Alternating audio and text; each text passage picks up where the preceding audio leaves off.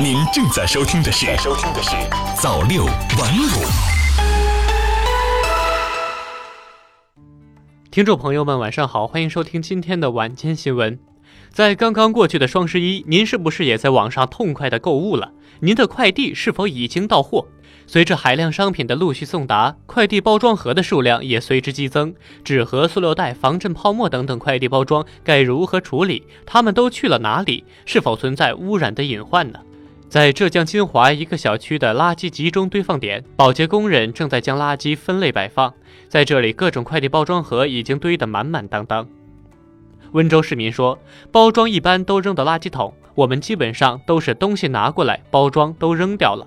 回收站工作人员王师傅从事十多年的废旧纸板回收，每年的双十一后，他的回收站就会收到很多快递纸盒，但王师傅看着这些纸盒却非常头疼。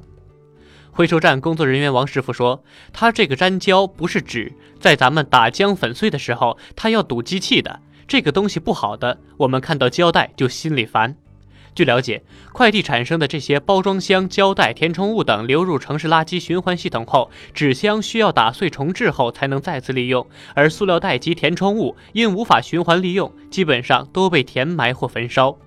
王师傅告诉记者，纸盒回收再利用，如果上面有太多胶带，就无法完全打碎，甚至会弄坏机器。那些缠满胶带的纸盒一般都会被退回去。